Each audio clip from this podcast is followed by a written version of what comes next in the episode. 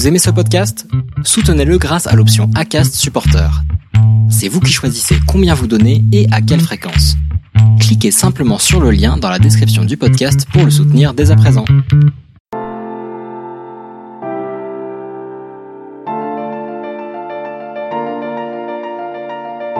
Il pleuvait, on était bar tous les deux, puis on se disait mais, mais c'est possible de cracher une boîte après trois mois quoi. Nous on a décidé d'ouvrir, on s'est dit on verra bien comment ça se passe après. Et puis là bah là c'est un peu violent. C'est comme un as dans un jeu de cartes quoi d'être français en Norvège. Première bien et en plus elle était, euh, elle était belle celle-là. Bah, moi, euh, moi encore une fois ça revient de loin ça. hein. C'est parce que quand je faisais ça avec ma grand-mère, j'avais remarqué qu'en fait ça permettait de réunir les gens.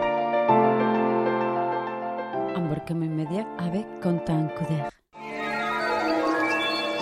Les passagers à destination du vol New York 711 sont de se présenter B. Ladies and gentlemen, passengers flight 7112 New York City, please proceed to the boarding gate B. Bonjour à tous, je suis Charles Briet et vous écoutez le podcast Embarquement immédiat saison 1. Je tenais tout d'abord à vous remercier d'avoir rejoint notre aventure en embarquement immédiat. Un projet un peu fou de partir chaque semaine dans un pays du monde à la rencontre de ceux, entrepreneurs, sportifs, artistes, qui ont décidé de faire de leur passion, de leur rêve ou de leur vision un objectif de vie. Nous avons pour défi en 2020 de réunir 100 invités sur plus de 20 pays. Tous ont un point commun, que ce soit des personnalités reconnues ou des entrepreneurs, faire de leur passion le moteur de leur vie. Avec embarquement immédiat, nous sommes partis cette fois en Norvège, à Oslo plus précisément, où nous avons retrouvé Quentin Couder au milieu de son restaurant français, l'Ardoise.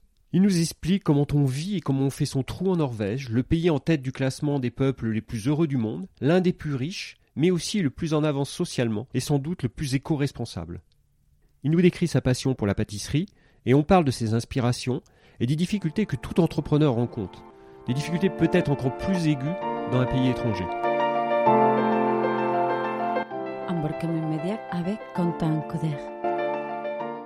Nous sommes au milieu du restaurant de Quentin, ce qui explique les conditions du live de cet enregistrement. Nous vous prions de nous excuser par avance euh, bah, des éventuels bruits de fourchette, de bruits de couteau des clients. Nous allons partager notre déjeuner en, en déroulant le parcours entrepreneurial de Quentin. Bonjour Quentin, merci de nous recevoir ce midi à l'Ardoise. Ah, Bonjour, avec plaisir, c'est un plaisir de vous accueillir.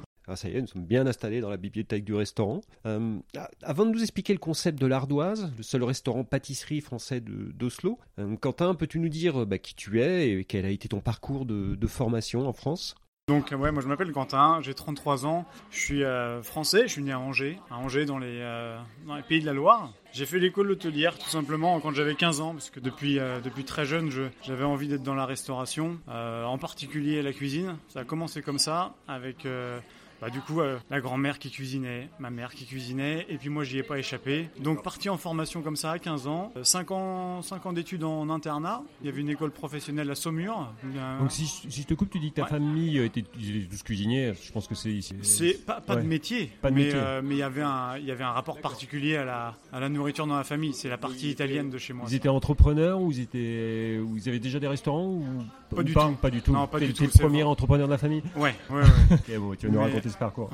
Et puis du coup, ben voilà, moi j'ai jamais euh, plus plus plus de temps j'ai passé dans à apprendre et dans ce métier-là et plus plus j'ai aimé ça. Donc euh, j'ai commencé par une formation assez classique, un BEP bac pro, le tout en 4 ans, euh, en cuisine, spécialisation cuisine. Et puis après j'avais eu la possibilité dans la même école de faire une année d'éveil en pâtisserie. Et je me suis dit bah écoute pourquoi pas aller goûter un peu le sucré.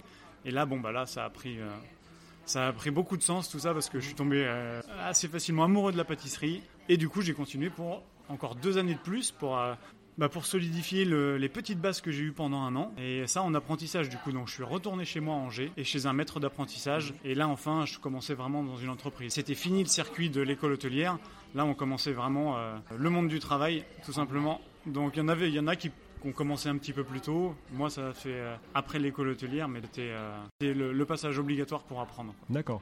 Bon, sachant que la pâtisserie c'est très différent, de... enfin c'est différent de la cuisine. hein. Ça demande beaucoup plus de rigueur. Ouais. C'est ce qu'il y a de plus méthodique, je peux croire. les hein. cuisiniers sont Ouais. des gens rigoureux, mais c'est dans la, il y a, il y a pas trop au niveau de la rigueur. Je pense que c'est assez, euh, c'est assez, comparable. Mais dans la réalisation, Hmm. c'est, euh, il y a moins de place, euh, il y a moins de place au hasard, Moins de place à l'improvisation. je moins de place hein. à Ouais. l'improvisation. C'est tout, tout ce qui va se passer en pâtisserie, ça doit quand même être au, un minimum pensé en amont. Mhm. Sinon, euh, sinon ça, ça marchera pas quoi. On peut pas, on peut pas trop tricher avec la pâtisserie. Et ça fait partie de ton caractère? C'est ton caractère d'être précis comme ça ou c'est quelque chose que tu as appris ou... Euh, moi je pense que ma, ma grand-mère essentiellement, hein, si je vais souvenir ça, quand je cuisinais avec elle, il fallait que tout soit euh, millimétré là. Il y avait des, il y avait quelque chose comme ça. Après. Pas, pas spécialement, c'est pas quelque chose qui me caractérisait vraiment. Et euh, après, on peut dire que c'est des formations professionnelles ou pas. À force de faire, euh, à force de faire, c'est venu quoi. Et Oui, maintenant, définitivement, j'adore quand les choses sont carrées, Carré, bien faites et quand, quand on se rapproche le plus, le plus possible, le plus proche possible de ce qu'on a prévu. Ça, c'est euh, ça, c'est une vraie satisfaction pour moi. Un parcours euh, bah, d'études, un parcours d'apprentissage après, c'est ça hein? Ouais, ouais. Et t'as appris où T'as appris chez qui alors? Alors c'est un monsieur Petit, s'appelle Laurent Petit, un pâtissier euh, dans, dans la famille des pâtissiers purs, comme on dit, c'est-à-dire que c'est pas pâtisserie-boulangerie, c'était vraiment pâtisserie pure, et qui était installé déjà depuis une bonne dizaine d'années sur Angers, qui était réputé, et, et, euh, j'avais commencé par un stage, là, j'ai été envoyé par l'école en stage, et puis, euh, et puis après un moment, il cherchait un, un nouvel apprenti, moi je cherchais une place en apprentissage, Génial quoi. on s'entendait bien, et puis c'était parti. hein. Pour deux ans, du coup. Deux ans pour préparer un brevet technique. Et puis à la fin de ces deux années-là, les envies de voyage ont commencé. Ton projet à l'époque, c'était quoi? Ton projet à l'époque, c'était déjà de, de, de reprendre, de, c'était peut-être faire, de, prendre une pâtisserie, d'être salarié, d'avoir un restaurant? C'était quoi tes projets à l'époque? T'en avais ou Ah oui, pas? moi j'avais des projets assez précis, rien du tout de ce qui s'est passé maintenant. D'accord. Moi, dans mon idée, c'était assez simple, c'était euh, d'aller faire grandir mon bagage professionnel par tranche de 18-24 mois dans différentes pâtisseries euh, sans limite géographique. Mhm. Ça veut dire que je savais qu'après mon apprentissage, euh, j'avais déjà entendu dire que c'était un savoir-faire qui s'exportait assez bien. Et euh, je voyais la possibilité de combiner voyage, travail euh, de manière assez simple et, et en même temps, à- du coup, d'apprendre, en- se confronter à d'autres cultures, d'autres modes de vie, d'autres modes de consommation. Et puis, euh, donc ce que je voulais faire, c'était des parcours de 18-24 mois dans, dans, dans plusieurs pays à chaque fois. Donc c'est là où le, le goût du voyage a commencé, c'est ça? Ouais. Hein, T'as voulu vraiment euh, aller décou- bah, faire tes expériences en fait. Exactement, c'est tout. hein. Ouais. Ces envies-là, elles ont toujours malgré tout été guidées par le travail. Je suis parti de, mon, de chez mon patron d'apprentissage pour le Luxembourg, donc pas très loin. J'étais un peu timide. Ouais, c'est pas très loin. Pour, pour, des, pour des raisons professionnelles, hein, une très belle pâtisserie. Euh, j'ai passé deux années là-bas, euh, grandiose. J'ai appris énormément. C'est un- une entreprise qui s'appelle Oberweis, D'accord. ouais. des luxembourgeois. Euh, et euh, et là-bas, ouais. Là c'était quoi? C'était un pâtissier, c'était un boulanger, c'était. euh, Ah bah eux, c'est c'est c'est un, Oui. un univers complet. Ils font ils font tout. Ils sont. Si on connaît un peu l'histoire de, de cet homme-là, il a commencé, il faisait ses premières livraisons à scooter, deux trois gâteaux, et maintenant, je crois que leur, leur entreprise, c'est 300 salariés, c'est cuisine, boulangerie, euh, traiteur, pâtisserie, cinq boutiques sur le Luxembourg, c'est énorme. C'est lui qui t'a qui t'a le plus inspiré? Est-ce qu'il y a la personne qui t'a qui t'a inspiré le plus dans ton dans ton parcours? Je pense que ouais. de manière égale, mon maître d'apprentissage, parce qu'il y a quelque chose de, de sentimental, c'est-à-dire que euh, moi j'ai j'ai l'impression que je lui serais éternellement redevable. J'ai j'ai toujours ce sentiment d'avoir eu la chance d'être chez lui. Excellent maître d'apprentissage avec euh, ce sentiment d'apprendre les choses bien du premier coup, quoi. D'être euh, au bon endroit là pour, euh, pour se façonner en fait. Et ça, c'était.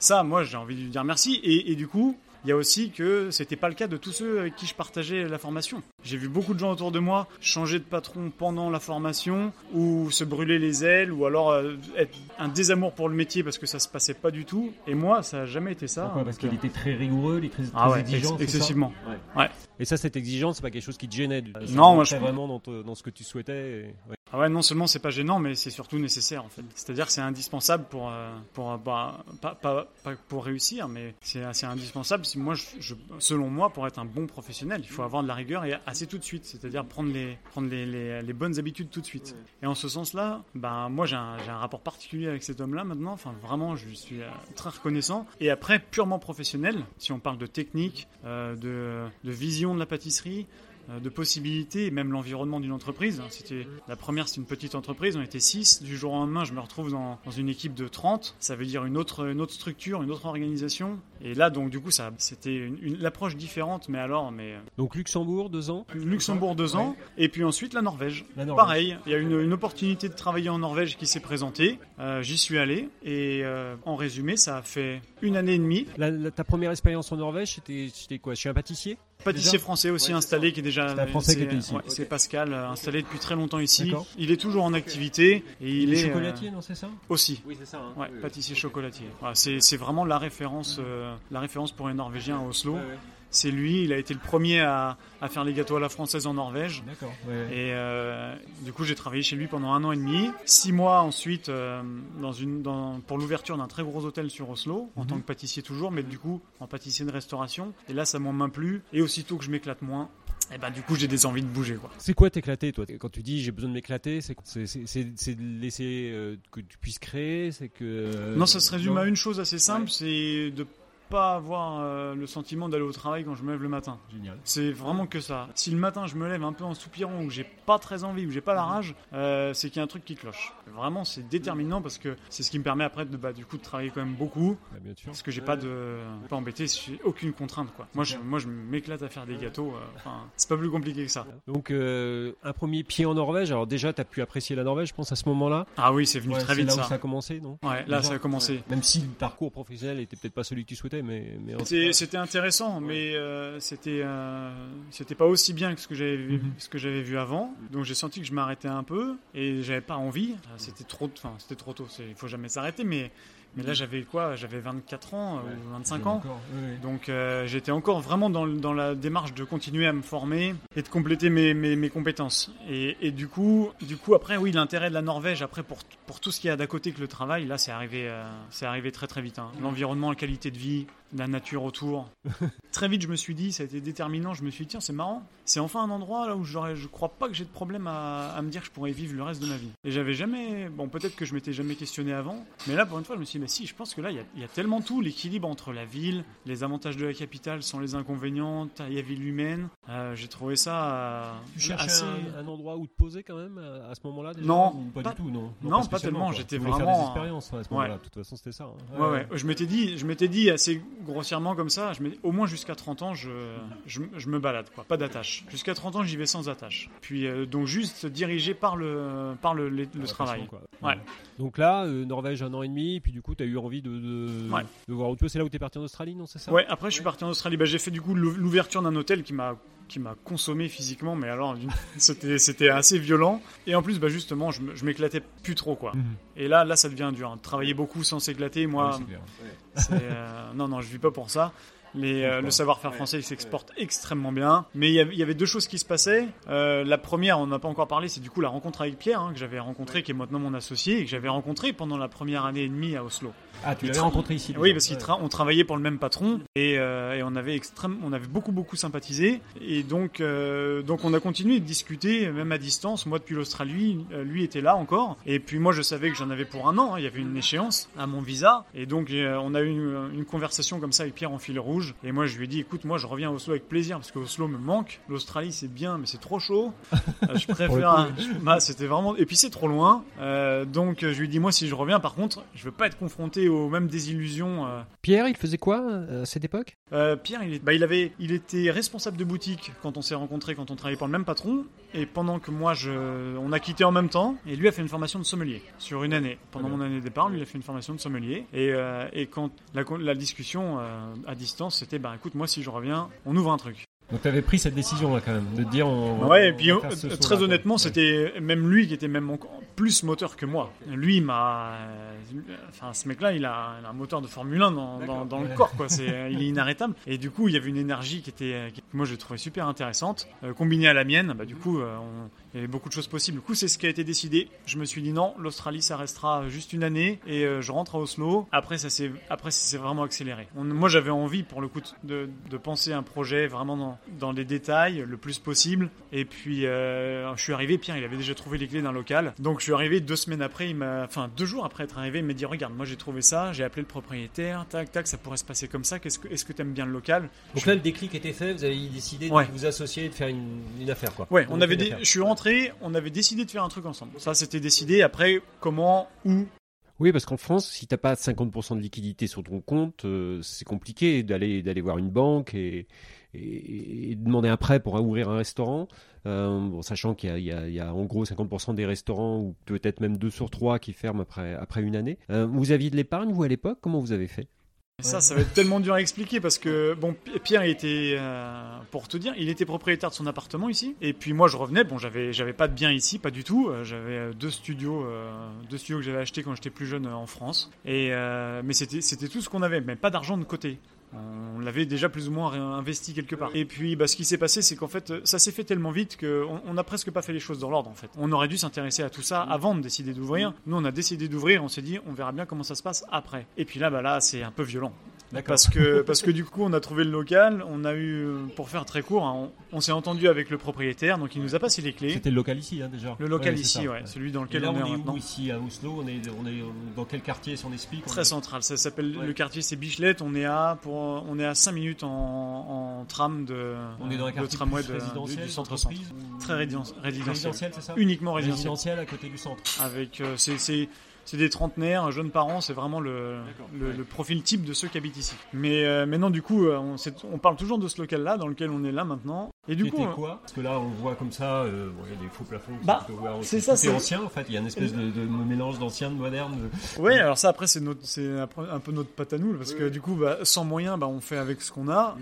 et bah, ce qu'on a c'est des idées, Ouais. euh, un peu de, un- de la jeunesse et puis et puis et puis un peu de un peu de courage quoi. de- ouais, d'huile de coude quoi. Voilà, un peu d'huile de coude, hein, c'est pas c'est pas plus compliqué que ça. Donc ça c'est devenu quelque chose de très atypique, mais euh, mais tout est fait. Non, alors c'était fermé depuis six mois. Avant effectivement c'était un restaurant, euh, des gens qui avaient tenu ça pendant deux ans, Euh, et là c'était fermé pendant six mois et ça s'est annoncé comme quand même une belle opportunité, en tout cas assez tentante. C'est que le, le propriétaire nous a nous a dit tant que vous n'êtes pas installé, tant que vous n'êtes pas ouvert officiellement, vous ne payez pas de loyer. Donc vous pouvez faire ce que vous voulez pendant le Wow. local.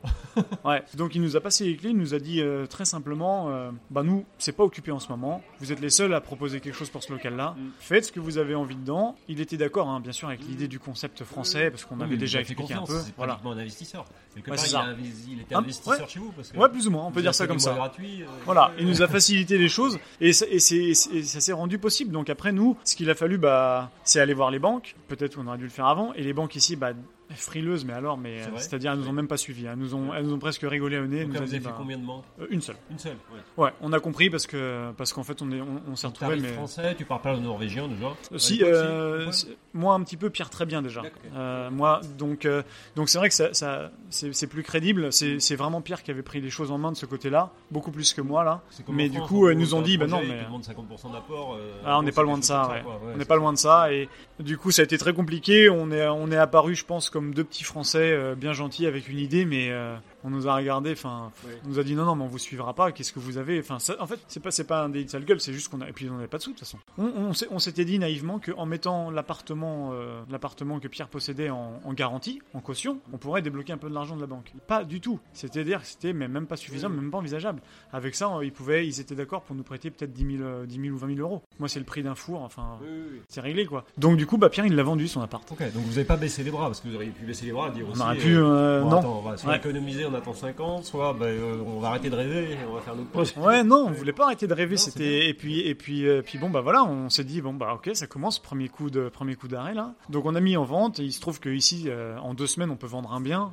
Donc euh, Parce que le marché est très serré. ah, il y a des ici il y a des les agents immobiliers ils sont ils sont tranquilles. C'est peut-être le boulot le plus sûr qu'il y a en Norvège quoi. Ils ont des listes de, de- de clients potentiels qui attendent que des, des offres intéressantes. Et puis euh, nous, le- celui avec qui on avec qui on a travaillé, il y avait 50 clients potentiels qui étaient prêts à ils avaient l'argent, ils étaient prêts à acheter, ils attendaient un bien qui correspond. Ici ça se passe ça se passe aux, enchères. Et en plus ouais. après ouais voilà. Donc, donc honnêtement, ces, ces, ces chances-là, elles font qu'il y a de l'argent qui s'est libéré assez vite et qu'on a, on a quand même euh, disposé d'un peu d'argent. euh, Vous êtes retourné voir le même banquier ou pas du tout. autre? Pas Ah du coup. Du coup, nous, on, a, on, on les a complètement oubliés. On Ouais. a dit maintenant, on va se démerder tous les deux, quoi. On a revu tout à la baisse, par contre. On a oublié les, les- les grandes idées d'avoir une belle cuisine neuve et brillante. On a commencé par du, euh, par du matériel euh, d'occasion, un peu. Et puis, il faut fouiner, il faut chercher des solutions. Ouais.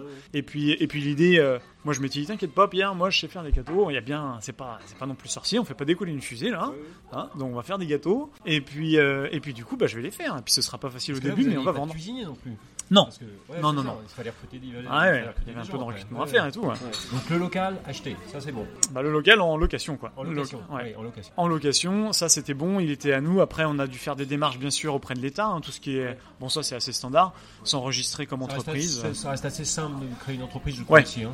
Très simple. compliqué. Bah non, c'est vraiment euh, ça, c'est la chance euh, d'être ici. C'est pour ça que moi même, je pense que ce qu'on a fait ici, moi j'aurais pas pu le faire en France, je crois pas. hein. Même en étant étranger, aucun souci, ouvrir un compte, un compte professionnel, après, il n'y a pas eu de souci. Non, puis nous on était déjà là euh, depuis un moment, donc on était on, on était enregistré, on avait euh, on était enregistré en, en Norvège. Il faut que tu aies un numéro de Ouais, un numéro de- de- d'identification, voilà. ouais. Donc, donc on, on était, on, on était en règle ici, il n'y a pas de problème. On était des expatriés, mais on, ça c'était plus à faire. Après, c'était vraiment les, les démarches, c'était vraiment celles qui concernent l'entreprise. quoi.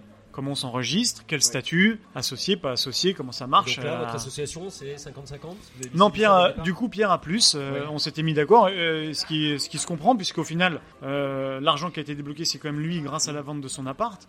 Donc il est. tes apparts à ce moment-là Bah moi j'ai moi j'ai moi c'est le problème c'est que c'était en France quoi Oui. et que là personne Oui. voulait acheter donc euh, donc j'aurais pas débloqué énormément euh, énormément d'argent et puis de toute façon pas assez vite Euh, maintenant ils sont vendus hein, je les ai vendus plus tard. Mais non, non. L'association, vous avez fait quoi 5, 50 Donc- 40, c'est donc maintenant on 60, est à 40, plus on, on est à 60 40 60-40. c'était on voulait vraiment que ce soit les choses faisaient que du coup Pierre prenait naturellement les risques Mhm. beaucoup plus hein, a- c'est lui qui met l'argent beaucoup donc on n'a pas eu de problème moi j'ai dit bah non là faut que ce- faut qu'il y ait une différence même sur le même sur le contrat Mhm. Euh, on voulait faire 50-50 au départ et puis là c'était plus c'était plus on sait pas ce qui se passe après Mhm. mais en tout cas c'était pas juste Donc là, vous êtes bien entendu dès le départ, vous avez fait quoi Un pacte Ah. d'associés ou... oui oui on a signé un contrat Ouais. entre nous et puis Ouais. après puis après euh, ça a été validé par des avocats bien sûr petit à petit hein, bon il nous a fallu 5 mois 5 mois et demi de travaux donc deux travaux puis en parallèle des démarches administratives jusqu'à jusqu'au jour du 1er mai 2015 où on a eu l'autorisation d'ouvrir Donc à ce moment-là, vous pouviez démarrer le projet réellement. Hmm, Tous les, travaux, vous les aviez fait vous-même? Bah là, ce que tu vois maintenant, euh, c'était pas comme ça il y a, c'était pas comme ça il y a 5 ans. Nous, c'est en fait en 5 ans, on n'a pas arrêté de faire les travaux quoi. Parce que tout l'argent dont, dont on a manqué au départ, eh ben, il a été à chaque fois qu'on en a fait un peu, on, on l'a réinvesti et on a racheté ce qui nous manquait, avec ce, ce, ce, ce avec quoi on aurait dû commencer depuis le départ et qu'on a manqué. Donc on a été en mode galère pendant presque une bonne année et demie. hein. Donc pas de salaire au départ, je suppose? Non, pas toujours. Mais, on, mais moi, je me plains pas parce que c'était quand même important pour la forme d'avoir de gagner un peu d'argent avec notre activité. Donc c'était pas délirant. Il y a eu des mois sans salaire, bien sûr. Mais honnêtement, non, ça c'était pas, le- c'était pas le pire. non. C'était pas le pire. Ça a été quoi le pire alors? Ah, le, le pire, ça a été les, les, euh, les frayeurs, par exemple, de pas pouvoir payer le loyer, et puis de, puis de euh, pas de fréquentation. Ça a été terrible, ça, de, de se voir que sur une journée c'est vide, deux jours c'est vide, trois jours c'est vide. Après, il y a Ça, des dès le début parce que alors donc, Ouais, ouais. premier Très jour vite. d'ouverture aujourd'hui juin, c'était 1er mai 2000 euh, 1er mai 2015 et, 2015, et du ouais. coup ça, c'est la extrême. première pire. quoi. Ah bah c'était la première pierre et en plus elle était, euh, était belle celle-là parce que euh, on a fait une très grosse journée. On s'en rend compte maintenant avec le recul parce qu'on voit ce que ça veut dire une bonne journée d'activité. On a eu énormément de visites. Embarquement immédiat avec. Pour ce premier jour d'ouverture, vous aviez fait quoi? La publicité locale, la publication sur les réseaux sociaux? Non, rien du tout.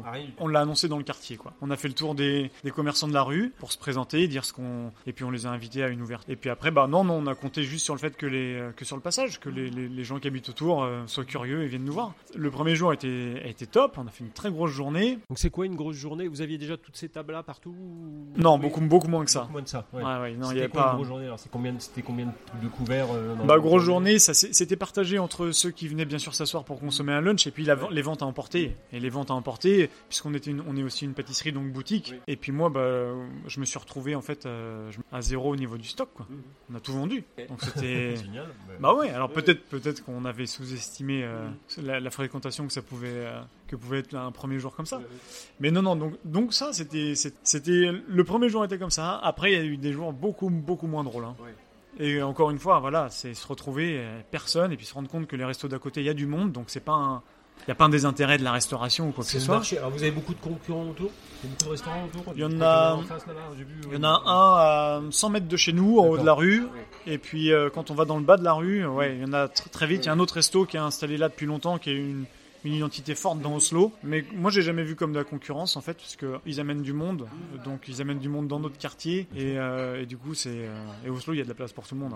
Donc un bonjour, c'est c'est- c'est quoi? Vous avez combien de couverts ici? Alors maintenant, ma- si on parle d'aujourd'hui, maintenant la capacité du restaurant, ça va être euh, 60 couverts. Midi Euh, et 60 couverts le soir. Voilà, c'est ça. On fait, on fait jamais Pas mal. 60 le midi parce que voilà, les gens, les gens habitent. les- C'est quoi alors? C'est c'est- Ils sortent plus le midi au restaurant ou- Ils mangent en dehors, euh, ils mangent en dehors le midi, mais du coup, nous, on n'est pas, pas, on n'est pas un quartier d'affaires. Il y a pas de, donc en fait tous ceux qui sont, qui habitent ici en journée, ils sont au travail et du coup le quartier se retrouve un peu vide. Et donc on a, on a, on a compris assez vite qu'il n'y aurait pas beaucoup d'activités à faire en journée. Et, le Norvégien, même travail, enfin le business, il n'y a pas trop de repas de business. Les repas business sont assez courts quand même, je crois en Norvège. Très court, ouais. Il faut manger vite. Ils ont pas, c'est pas non plus quelque chose. À... Ils passent vite la journée. Ouais, ouais. Après, ils, sont pas très attachés à, un bon lunch. Ils mangent assez vite. Donc non, on n'est pas. Euh, le midi, ça reste quand même très calme. On fait, ça nous arrive rarement de faire 60 couverts. Euh, le soir, par contre, beaucoup plus. Même capacité, mais avec la possibilité même de renouveler des tables. Euh. Et là, du coup, bah voilà, ceux qui travaillaient rentrent à 5 heures, à partir de 17 h jusqu'à 22. on sert. voilà, ça, on a un petit menu parce qu'on s'attache à, faire tout ce qu'on, à fabriquer depuis la base tout ce qu'on fait. donc tout est fait maison. Petit menu, comme ça, on, est, on, on garantit ce qu'on fait. Mais du coup aussi pour séduire un peu et puis pour pas lasser les gens autour, il faut quand même pouvoir, euh, faut pouvoir euh, proposer quelque chose de différent. Donc euh, entrée plat du jour, c'est toujours bien pour nos pour nos habitués. Quoi. Donc il faut pouvoir proposer quelque chose de nouveau. Ça se compose, bah oui, pas pas beaucoup plus que quatre entrées, quatre plats, hein, deux poissons, deux viandes, et pour les desserts, on est un peu particulier avec ça parce qu'on a on est une pâtisserie, donc on a tout ce qu'il faut pour faire les desserts. Donc, euh, Quand on dit les mauvais jours, c'est de voir personne dans une journée carrément ouais. alors plus maintenant, je pense. Maintenant, ça arrive plus. Euh, ça arrive plus. Maintenant, pour revenir à ta question de tout à l'heure, oui, c'était ça, quoi. C'était, il y a eu des moments, euh, on savait plus quoi faire. On, se demandait même, je me souviens, on était, il pleuvait, on était au, bar tous les deux, puis on se disait, mais, mais c'est possible de cracher une boîte après trois mois Est-ce que ça existe ça si vite parce que honnêtement bah si on paye pas enfin vous aviez des salariés à l'époque déjà? Bah euh, oui on en avait deux. On avait deux. Donc il y avait déjà cet impératif là de payer déjà des salaires. Oui parce que l'espace il est quand même grand. Donc euh, donc il fallait des gens qui travaillent dedans. Donc là vous avez combien de personnes aujourd'hui? Non on est 8 au total. 8 personnes et 8, euh, donc 8 c'est bien aujourd'hui. Et donc là vous avez pu recruter, alors j'ai vu votre chef, c'est votre chef qui est français Chef de cuisine français. Et il, était ici déjà euh, Non pas du tout, alors euh, bah, celui que tu as rencontré, celui que as rencontré là pour le coup il vient de commencer, il a commencé il y a deux mois et demi. Lui il vient de Bora Bora directement. Donc ouais, je vais passer plus. Un choc. Un choc au moins thermique. oui, oh, c'est clair. donc, non non il vient, on, on, a essayé de recruter ici, c'est pas facile. C'est comment le recrutement ici? Alors c'est compliqué c'est compliqué. Bah, en tout cas, moi, je vais parler pour le, milieu que je connais, la restauration. Très compliqué. C'est mm. c'est pas, il n'y a pas vraiment de. Les Norvégiens, c'est pas, pas une vocation la restauration quand même pas. Hein. Ils envisagent beaucoup beaucoup d'autres métiers euh, avant que celui-ci, que d'être cuisinier ou serveur. C'est pas donc il y, a très peu de main d'œuvre euh, norvégienne. Euh, donc nous, bah, quand on a compris ça, bah, c'est pas grave. On met des annonces dans l'hôtellerie, qui est un journal toujours assez lu en France, et puis on prend contact avec des, des, chefs, des jeunes chefs français qui veulent, qui, voilà, qui veulent une expérience à l'étranger, soit pour la première fois ou continuer un périple et tout ça. Très bien. Après, il faut savoir parler quelle langue. Alors que si t'es un serveur, faut qu'il parle puisse parler norvégien, anglais. Ah, norvégien, c'est toujours bien, mais du fait de, de temps en temps. quand même. Même pas, non. nous, on a. pas une obligation pour vous. Non, c'est pas du tout une obligation, mais du fait qu'on aille chercher des, des gens à l'extérieur, on peut pas. On peut pas leur demander de maîtriser le norvégien, ça paraît complètement absurde.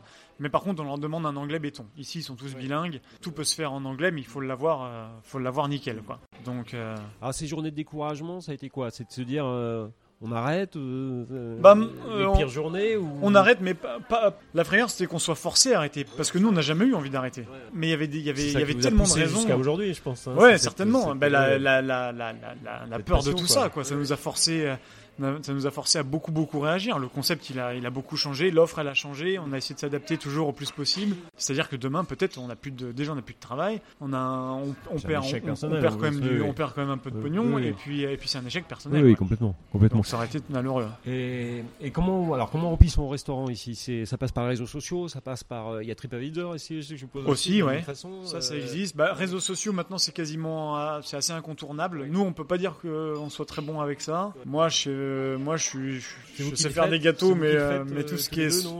on le fait nous, ouais. On le fait nous, on n'a personne en charge pour ça. Euh, on s'occupe euh, en fait d'alimenter en photo et en vidéo bah, Facebook et puis Instagram. Ça se résume à ça. Après moi, peut-être c'est un peu vieux jeu de comme ça, mais c'est ce qu'on m'avait appris. On m'avait dit travaille bien tous les jours, sois constant. La constance, c'est ce qui va, c'est ce qui va faire qu'à terme tu passeras les moments durs, mais il faut de la constance. Ça veut dire donc pas pas revoir ses exigences à la baisse, continuer de travailler, faire pas se perdre là-dedans, faire les produits, faire la, qualité qu'on souhaite, toujours la même. Et puis ensuite, euh, gagner la confiance des gens en fait, en direct par le travail. Moi, euh, c'est toujours un peu comme ça que je vois les choses. Ça me, parle plus que de montrer ou que de faire passer une, image qui est trafiquée sur les réseaux sociaux parce qu'on montre. Euh, et je préfère du coup que les, gagner la confiance des gens par mon travail. Et du coup, je compte après sur eux pour en parler. Donc on en vient au bouche à oreille, Bouche à oreille. qui je pense est toujours, euh, est toujours fort comme, euh, comme moyen de se faire connaître. Tu sais ce qu'ils viennent chercher les Norvégiens ici? Vous avez une clientèle de Norvégiens ou d'étrangers? On a Vous avez non, quoi essentiellement norvégiens. Norvégiens. Ah ouais, on va dire euh, ils sont à, à 90% norvégiens euh, et puis ensuite bah oui ça va être des quelques expats. La communauté française Oui, vient nous rendre visite Euh, donc francophones et francophiles ils viennent euh, ils viennent nous voir pour euh, bah, pour une petite expérience française. On est on est dans on essaie de proposer en fait euh, un savoir-faire français en utilisant les produits d'ici voilà on est on se dit que si on arrive à trouver une formule quasiment à 50-50 comme ça Mhm. ça veut dire mettre en valeur leurs produits avec notre savoir-faire on voit pas pourquoi Ça fonctionne quoi. Oui, oui, ça fonctionne. Comment est perçue la, la- la gastronomie française? Alors, Parce qu'il y a une gastronomie norvégienne, bon, euh, Oui. qui, qui est-ce qu'elle est? Oui. Et, euh, bah, elle est, bah, en tout cas, elle a rien à voir avec la nôtre. Ouais, la c'est nôtre, clair, elle est ouais. énorme. Ouais. elle est imposante, quoi. hein, Mais non, non, mais c'est, bah, facile. hein. Nous, on a la chance que la, la gastronomie française, elle bénéficie quand même euh, d'une image Cette de, aura, ouais. de qualité avant même d'avoir montré quoi que ce soit. Les gens, si on est un peu, si on est français, on, ils sont quasiment convaincus, quoi. Donc ça, moi, c'est quand même, euh, c'est quand même, euh, c'est comme un as dans un jeu de cartes, quoi, d'être français en Norvège. Et, cette, euh, et, les, et les nouveaux modes de, de, de distribution, de, enfin les nouveaux modes de, consommation avec euh, Deliveroo. Alors je sais pas ce qui existe ici. Il y a- Volt, non ici j'ai vu, non Ou tu sais, les, les, les plats emportés, Ouais, il y a Foodora, Foodora est là. c'est ça Oui, on a, nous on a essayé. Vous travaillez avec eux ou- on, on a fait, mais plus maintenant. Maintenant? Non. Parce Pourquoi c'était déceptif? Oui, parce que ça apporte euh, beaucoup moins de visibilité qu'on le pensait. Et puis, euh, bon, bah, c'était pas intéressant financièrement, pour tout dire, parce qu'on est obligé de quasiment prix coûtant. On peut pas faire de marge dessus, parce que Foodora, bah, ça devient un intermédiaire, donc euh, il faut qu'il gagne de l'argent aussi dessus. Donc c'était compliqué de proposer quelque chose qui passait, où tout le monde y trouvait son compte. Et puis en fait, on, on faisait pas venir les gens euh, qu'on voulait. C'était la clientèle qui venait, c'était pas celle qu'on que nous on voulait qu'on voulait toucher en fait. Donc euh, pour toutes ces raisons-là, on s'est dit non non, on arrête. Donc aujourd'hui, cinq ans après, vous vous rémunérez correctement, vous êtes, Oui. ça fonctionne bien? Bah nous on est on, on se rémunère oui correctement. On veut pas amputer euh, l'entreprise. On compte surtout sur le fait de faire des très bonnes années et puis de pouvoir partager euh, bah, des bénéfices à la fin de l'année. Voilà, mais euh, pas d'excès sur le salaire non plus. C'est pas, pas, je pense pas que ce soit intéressant pour le pour la dynamique de l'entreprise non plus. Donc euh, Aujourd'hui, votre restaurant est une belle réussite. C'est quoi vos projets pour, pour l'ardoise dans, les, dans les, les mois, les années à venir? Bah non, nous ça va être de, de continuer à essayer de stabiliser l'entreprise et le côté restaurant, euh, de le faire grandir. On a, on, a, on a fait beaucoup de changements maintenant. On, on pense enfin, après 5 ans, avoir un outil qui, euh, qui est séduisant. C'est les changements majeurs que vous avez faits? Changement majeur, bah, un des plus gros, c'est celui que tu as vu et qui date bah, du coup il y a, du début de, de- début de cette année, début 2019. C'est celui de la pâtisserie en bas. Oui. Donc euh, une partie de notre cave qui a été euh, complètement euh, labo, ouais, en laboratoire de pâtisserie. Et puis la pâtisserie euh, est qui était à l'étage, donc eh ben, elle est devenue un, euh, comment on dit ça, un- la cave à vin en fait. C'est devenu la cave à vin, donc euh, ça nous a permis aussi de faire rentrer beaucoup plus de références et d'être vu comme un restaurant, de- Oui, d'être plus- de plus en plus, ouais, d'être aussi un peu plus crédible auprès des gens. Donc euh, ça c'est vraiment le, le plus gros changement. Après il y en a eu d'autres sur plus petits mais qui ont participé euh, au côté chaleureux du restaurant, dans le mobilier bien sûr. Tout ça, ça, ça a joué quoi. Ça a été, ça a été vraiment des changements au fur et à mesure des cinq années. Petits, moyens euh, ou gros, mais toujours en mouvement. Toujours. Et toi, ta spécialité en tant que, que pâtissier, c'est les macarons aujourd'hui? C'est Mac- une maca- de tes spécialités ou? Ouais, c'est une de mes spécialités. Bah, il- elle s'est un peu imposée ici parce que bah, il se trouve que euh, il y a de la demande pour ça. Donc ça représente quand même une grosse partie de ma production. D'accord. Je crois que j'en fais peut-être euh, 3000 par semaine et je les fais encore à la main. Donc, pas- j'ai pas encore assez de place pour les machines, Ouais. mais euh, Et tu crées comment? Alors, tu est-ce que tu es t'es comme un Pierre Hermé qui va faire une collection par an ou... ah non, moi je suis tous, je rêverais d'être comme Pierre Armé, mais ça c'est permis qu'à une poignée quoi. Mais euh, non, Pierre Pierre Armé une collection par an. Ouais, non, moi je suis pas là du Il en tout. fait hein. plus que ça d'ailleurs, mais. Oui, oui, oui, oui. Moi, je, vais, je regarde de ce que ces gens-là font.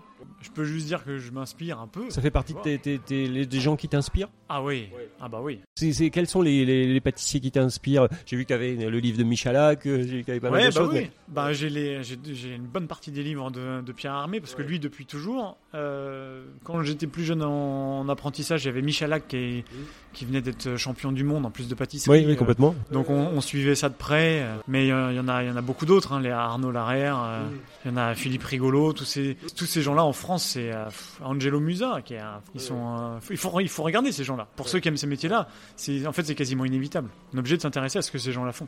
Maintenant, il y a Céd- Cédric Grolet, euh, qui est un star de Paris.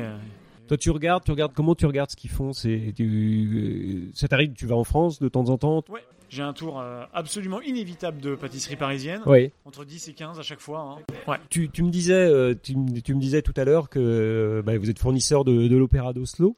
Depuis depuis euh, cette année, je crois. Non, c'est ça? Oui, depuis cette année, tout début d'année euh, 2019. Ils prennent pas souvent, mais, mais, mais par contre, quand ils commandent, c'est, c'est 4000 macarons. Donc, euh, Tes projets pour cette année, enfin pour euh, pour 2020. Ouais. Ça allait être euh, l'école et de, de pouvoir faire des cours en fait, de, de- des cours Alors de ouais, on a, on a ouvert les, les cours euh, et du coup on va toujours dans la même idée parce qu'on aime euh, travailler ensemble, hein, c'est de pas de proposer un cours euh, vin et pâtisserie en fait. Pierre est sommelier donc euh, propose ses, ses, ses connaissances euh, et on le propose dans, dans, un, dans une formule euh, finie, complète. Ça veut dire on reçoit les gens, on commence par on commence par une heure. D'initiation au champagne, pourquoi pas, et puis euh, parce qu'on peut aussi parler en amont avec les gens, savoir ce qu'ils aimeraient goûter, ce qu'ils aimeraient découvrir, est-ce que c'est une région, est-ce que c'est des bulles, est-ce que, enfin voilà. Mais le dernier qu'on a fait, ça a été exclusivement sur du champagne pendant une heure, et puis ensuite, moi je les invite dans la pâtisserie en bas du coup et on fait euh, une heure de fabrication de macarons, et ensuite euh, on leur propose bah, du coup de finir la soirée avec un trois plats au restaurant. Et c'est eux qui font les, les, les gâteaux, hein Ah Ils oui, sont oui, vraiment, moi, c'est là, gâteaux, on on est bien là. hein. faite, Ouais, après, ouais, c'est ça. Ouais, ouais. Toi, tu conseilles, tu. tu Non, voilà, voilà, moi, tu- l'idée, c'est de, bah, de les initier, puis de leur donner quelques petits conseils pour, euh, pour ceux que ça intéresse. euh, quand- Et ça, ça prend bien auprès des. Euh, non, Norvégiens, c'est difficile? C'est un peu timide, nous, encore. Ouais. Il faudrait, faudrait, faudrait avoir une communication beaucoup plus solide que ce qu'on a, parce que par contre, il y a de la demande. Il y a de la demande? Ah Oui, c'est oui, vrai. oui, il y, a- de la demande. C'est comme en France, quoi.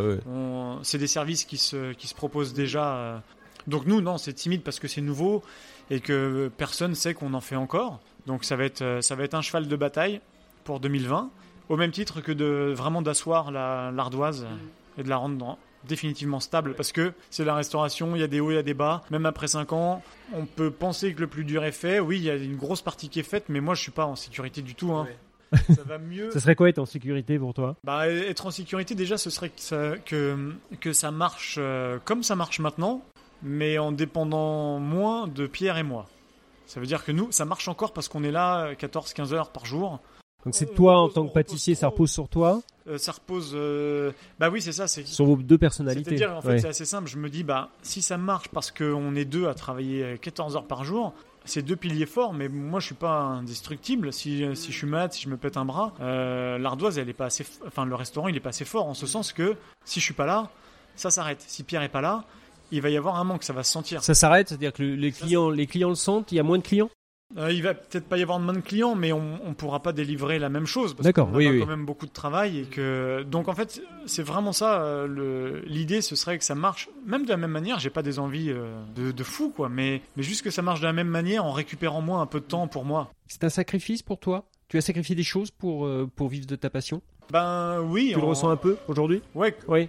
Oui, oui et non. Oui parce que bah, ça me prend un temps fou, beaucoup d'énergie. Après, euh, non parce que j'aime ça. Encore une fois, moi je viens, je m'amuse, hein, euh, même s'il y a quand même beaucoup de choses que j'aimerais faire à côté. Et puis c'est pas toujours drôle. Mais le pari, c'est de se sacrifier, de sacrifier en tout cas une partie de sa vie privée et tout ça pendant, allez, peut-être encore deux années de plus. Et, et puis pour que ça me permette après d'avoir, euh, d'être un peu plus confortable, quoi, que le travail paye tout simplement. Pas, pas forcément. Moi, je parle pas que d'argent, je parle surtout en, en temps. hein. Pour moi, la clé, ce serait d'avoir plus de temps. Et puis avoir une horizon euh, plus large que celle de travailler euh, 8 heures par jour euh, au même poste avec euh, Ça serait quoi une, une horizon, enfin quelque chose de plus large, une vision plus large c'est de Travailler peut-être sur d'autres projets ouais bah voilà t'aimerais ouais, qu'un projet en amène un autre et Ouais. puis en fait Parce que je vois que t'es un homme de projet quand même, on on sent moi que... j'aime ça ouais. Voilà, tu as recréé un labo en bas, tu crées une école de cuisine, c'est que Ouais. c'est- c'est- je ressens que tu aimes ça et tu aimes ces projets-là. Et, et du coup, tes projets, tes futurs projets, ce serait quoi? T'as quoi en tête aujourd'hui euh? Bah, on aime, nous on aimerait bien euh, on aimerait bien pourquoi pas avoir un ou deux points vente en plus euh, dans la ville voilà Des points de vente de pâtisserie ouais pâtisserie Pas de restaurant, hein, ce Non, serait pas des points de vente de pâtisserie. Oui. restaurant c'est quand même euh, c'est quand même euh, je peux pas dire ni à merde mais quand même Non, mais c'est. euh, Et en même temps, ta passion. et en même temps, ma, ma- ma passion, moi, c'est vraiment. Ouais, toi, c'est la pâtisserie. Ouais. La restauration, euh, si j'aime ça parce que j'a- j'a- j'aime faire à manger, j'aime j'aime me dire que j'arrive à satisfaire des gens en leur faisant à manger. C'est c'est simple. Qu'est-ce que t'aimes dans, agréable. dans, dans, dans, dans- quand tu dis j'aime faire manger ou t'aimes faire la pâtisserie, c'est quoi? Bah moi, euh, moi, encore une fois, ça revient de loin. Ça, hein. c'est parce que quand je faisais ça avec ma grand-mère, j'avais remarqué qu'en fait, ça permettait de réunir les gens. C'est et très vite, je me suis rendu compte que bah, bah, c'est super. Là, je vais, c'est dimanche. je- ma mère, elle va me déposer chez ma grand-mère. Je vais aller faire des gnocchis parce que c'était ça le dimanche à peu près. Et en fait, ça permettait euh, à toute la famille de se retrouver. Et, euh, et j'adorais ces moments-là. Et je me suis dit, bah, c'est... alors du coup, bah, ça au moins, c'est un moyen sûr. Si je dis aux gens que je vais leur faire à manger, ils vont venir. Et, et donc, c'était un, un moyen, un moyen de, de voir les gens pour moi. Et tu retrouves ça? Euh, Tu réunis les gens? Ah, pas, pas, pas comme j'avais. euh, les gens se réunissent en tout cas, Oui. mais euh, pas, pas avec moi, mais euh, en tout cas, les, quand on a une réservation, si les gens viennent manger à deux, trois couples ou euh, voilà, ils se réunissent. Hum, Bien sûr. Voilà, donc moi j'aime, j'aime, j'aime. Peut-être que tu vas le retrouver plus sur tes, tes cours de cuisine, peut-être. C'est possible. Hein, où tu vas, tu, moins- vas, tu vas mettre des gens autour de toi et tu vas leur faire partager quelque ça, chose il y avec aura- toi. Quoi. Il y aura une interaction que là j'ai pas parce que moi je travaille donc derrière, En plus, ouais. derrière et puis j'ai pas de contact avec les gens. Donc maintenant ça c'est un petit peu c'est un petit peu déformé mais l'idée elle est toujours là. Et l'idée que grâce à ce qu'on propose, les gens peuvent euh, venir passer un bon moment et se retrouver. Voilà, c'est pas c'est pas plus compliqué que ça. C'est quoi ton moteur? Ce qui, te fait, ce qui te fait avancer, ce qui te fait te lever le matin, ce qui te fait travailler 14 heures par jour? Bah encore une fois, oui, les, des projets, des idées et puis des euh, euh, juste des, des idées puis euh, se donner les chances de les de les mener à bien, quoi. tenter tenter des choses. quoi. Voilà. Et ça, ça moi, c'est pas, c'est pas tout seul. hein. C'est que maintenant, c'est indissociable de mon amitié avec Pierre. C'est-à-dire, nous, on- moi, j'aime, je veux pas faire des. Tu te verrais pas partir tout seul sur un projet J'aurais aujourd'hui jamais fait ça. J'aurais jamais fait ce qu'on a fait si j'avais été tout seul. Euh, je suis, je sais pas trop compter. C'est quand même un petit peu gênant quand on quand on parle business. Pierre savait compter. Donc on avait vraiment, nous, on s'est retrouvés complémentaires. C'est un vrai beau projet à deux, une belle amitié ce restaurant. Euh, bah écoute, je te remercie pour cette belle balade inspirante, je l'espère, pour tous ceux qui écoutent, euh, qui soient déjà entrepreneurs ou ayant un projet d'ouverture d'un restaurant, que ce soit en France ou beaucoup plus loin comme vous. On, indiquera bien entendu toutes les références du restaurant sur notre site. Euh, N'hésitez pas quand vous venez à Oslo, euh, allez, voir Quentin, allez voir son restaurant et, venez de notre part, vous serez, super bien reçus. Euh, et puis bientôt avec une nouvelle application sur, sur notre site, embarquement immédiat euh, du 6 podcast.com. Tous nos voyages et toutes nos rencontres et toutes les adresses de nos invités.